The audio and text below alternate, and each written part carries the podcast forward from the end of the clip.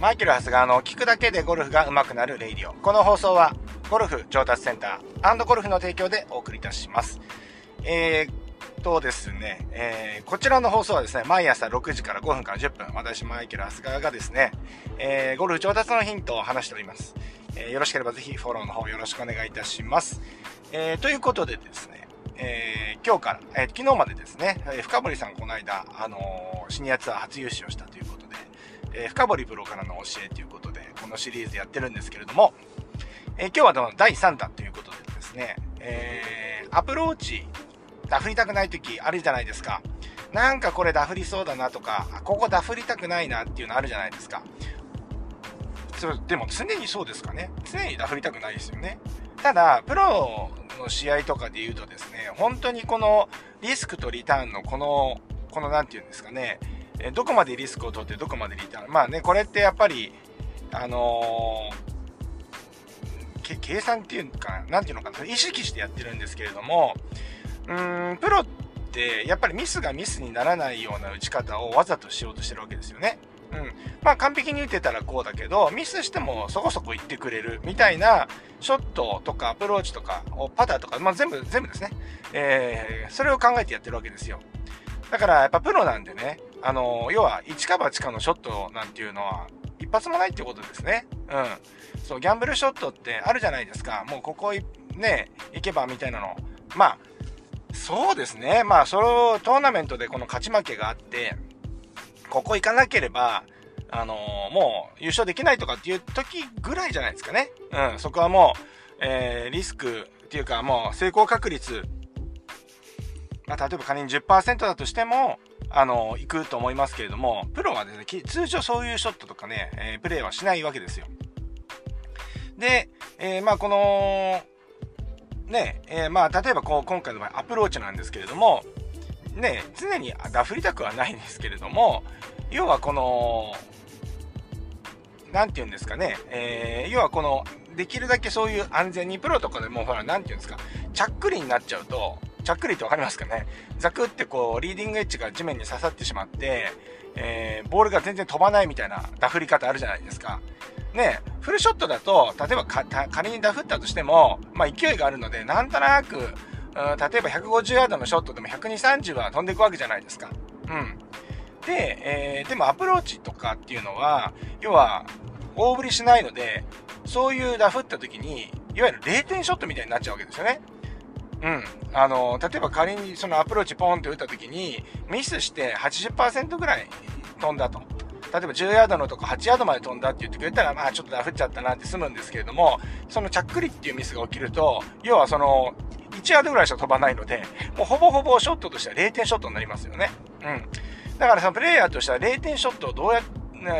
打たない、どうやったら打たないようにすればいいのかっていうことを考えながらやるっていうのがスコアメイクのポイントなんですけれども、これはね、プロも当然考えていて、この、あ、ここはダフりたくないなっていうか、そういう状況あるじゃないですか。ちょっとライが悪いとか、そういう状況で、じゃあプロどういう風にやってるのかというと、要はインサイドアウトに打とうと。うん。こういうところはインサイドアウトに打てばいいんだよってよくね、言われてましたね。で、僕も、あのー、そういうところでいろいろ聞いたりしてたんですけれども、まあ、当時はですね、なんでインサイドアウトに振るイメージなのかなとかって思ってたんですけど、ね、うまいですから、当然のことながらね、普通に打ったって、え、ー、と、ミスしないでしょって、こっち旗から見てると思うんですけれども、やっぱりね、いろんなプレッシャーかかった局面とかでは、やっぱり、あの、そういうところを極限に、減らしていく必要があってですね、えー、プロもそういうことを考えてると。で、このインサイドアウトに振ればいい、ダフらなくなるっていう、この理屈ですね。当時はですね、あんまよくわかんなかったんですよね。まあ、あの、深森さん自身もですね、多分インサイドアウトに打つとダフれダフりにくいよねっていうのを多分経験とか練習で分かってきてたと思うので特にその理屈としてやってた理屈としてこう理解してやってたわけではないとは思うんですけれどもえー、やっぱりね、インサイドアウトに打つっていうことは、要はちょっとクラブが、要はその、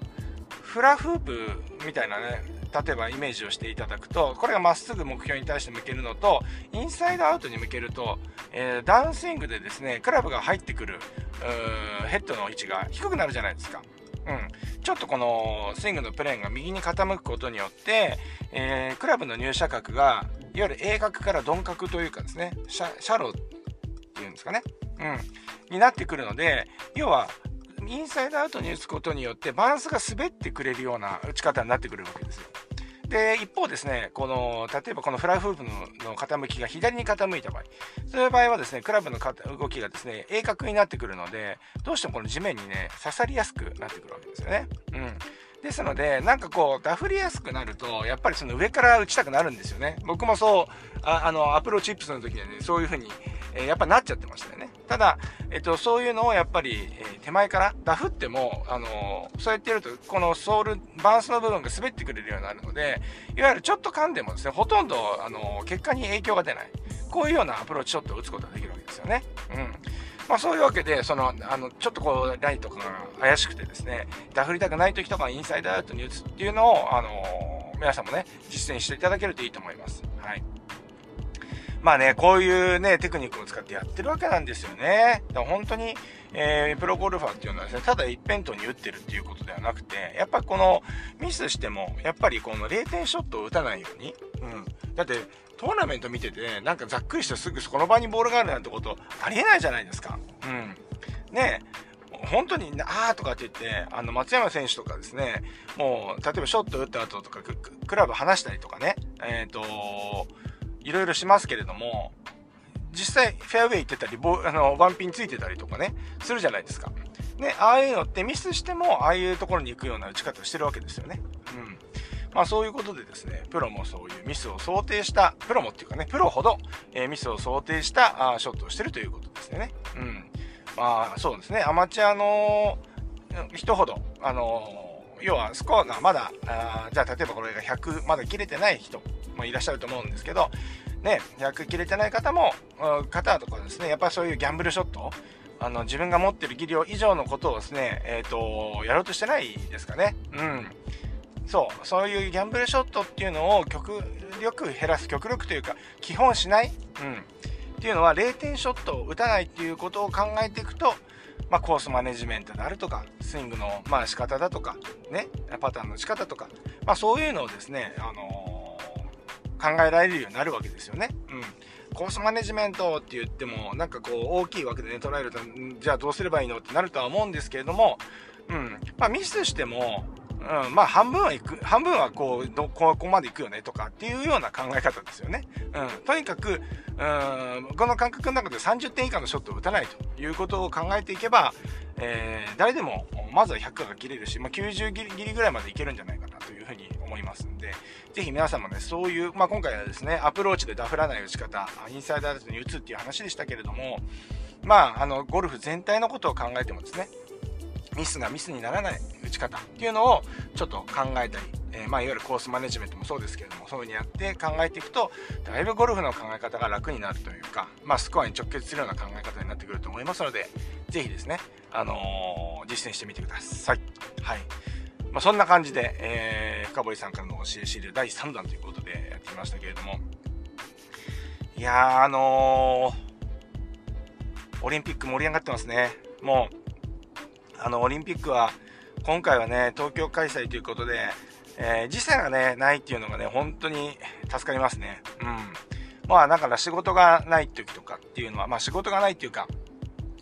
まあ、レッスンがね、まあ要は、あのー、レッスンって実際のね、お客さん来ていただく、いてる時以外は、まあ、基本 NHK ついてますよね。はい。もう基本、基本なんかどっかの、なんかの競技を探して、あの、オリンピック見ちゃってる自分がいますね。はい、面白いですね。やっぱり、なんて言うんですかね、もう職業柄、もうなんか全部ゴルフにつなげて見ちゃったりして、うん、なんかね、面白いです。ただ、ね、そういう競技とか、ゴルフ以外の競技ってなかなか見ないじゃないですか。まあ普段野球とかね、サッカーとか見るんですけれども、例えばアーチェリーだとか、砲丸投げとか、ああいうのってあんま見、とかね、まあ他の競技もそうですけれども、まあ、通オリンピック以外見ないじゃないですか。私はね、まあ見てる方いらっしゃるかと思うか思うんですけれども、もうね、なんかあのー、全部ゴルフにつなげられるなっていう風にいつも見てますね。うん。面白いですよね。なんかね、ああいうアーチェリーとか見てると、ああいうのもね、すごくもうメンタル的なところもあるんだろうなっていう風に思いますし、ね、あの、ただ単純にこの、ね、あの、弓というか、弓っていうんですかね、ね、あの、アーチェリーとかで言うと、矢、矢の部分ですよね。あれがまっすぐビャンっていくのと違って、結構この放物線描いたりしてるわけですよね。だから風とかそういうのにすごい影響されるんだと思うんですけど、風と重力とかね、そう、そういうのに影響されると思うんですけど、あれをど真ん中の10点のとこに入れるって、やっぱ相当難しいというか、まあ、練習とかだったらあれ結構スパンスパン行く行きやすいんでしょうね。ただ、やっぱり本番でここ一番あそこの10点の真ん中に入れなきゃいけないっていうと、やっぱりいろんなこと考えちゃうし、考えないといけないようなことなんだと思いますけれども、まあ、ゴルフも一緒だな。本当にもうノンプレッシャーだったらポンポン打てるけど、やっぱり同じ150ヤードのショットでもね、なんかここ一番ここ乗せとかなきゃいけないとか、まあそういうような、あのー、状況だと、やっぱりこう、いつもみたいな動き方ができないから、例えばちょっとこうグリップを変えてみるとかあの構え方を変えるとか打ち方のイメージをちょっと変えてみるとかなんかそういうことをやるじゃないですか。ねああいうのもアーチェリーの世界もあるんだろうなというふうに思いますね。砲丸投げなんかもままさにあのー、ゴルフにね直結するような動きですよね。あんなハンマーを投げていて。だから解説の方もですねなんかえー、ここはですね、えー、なんかこう手が上がっちゃってとかなんとか、もう早い段階で手が上がっちゃって、こういう動きになるとやっぱりダメなんですよね。手がほら、これ上下してますでしょ。これゴルフの飛距離出すのと一緒で、みたいな感じで、解説の人 で、なんかその後なんかゴニョゴって濁されちゃったんで、え、そこ聞きたい、もうちょっと聞きたいのに、みたいな感じで、ね、その方もね、まんまだけやりながらゴルフもやってるらっしゃるんだと思うんですけれども、例え話でね、ゴルフが出てたってことはですね、出てたと思うんですけれども、そこ詳しく聞きたいみたいなね、そう、ど、どこがゴルフと一緒なのみたいな。まあでも、あれですよね、あも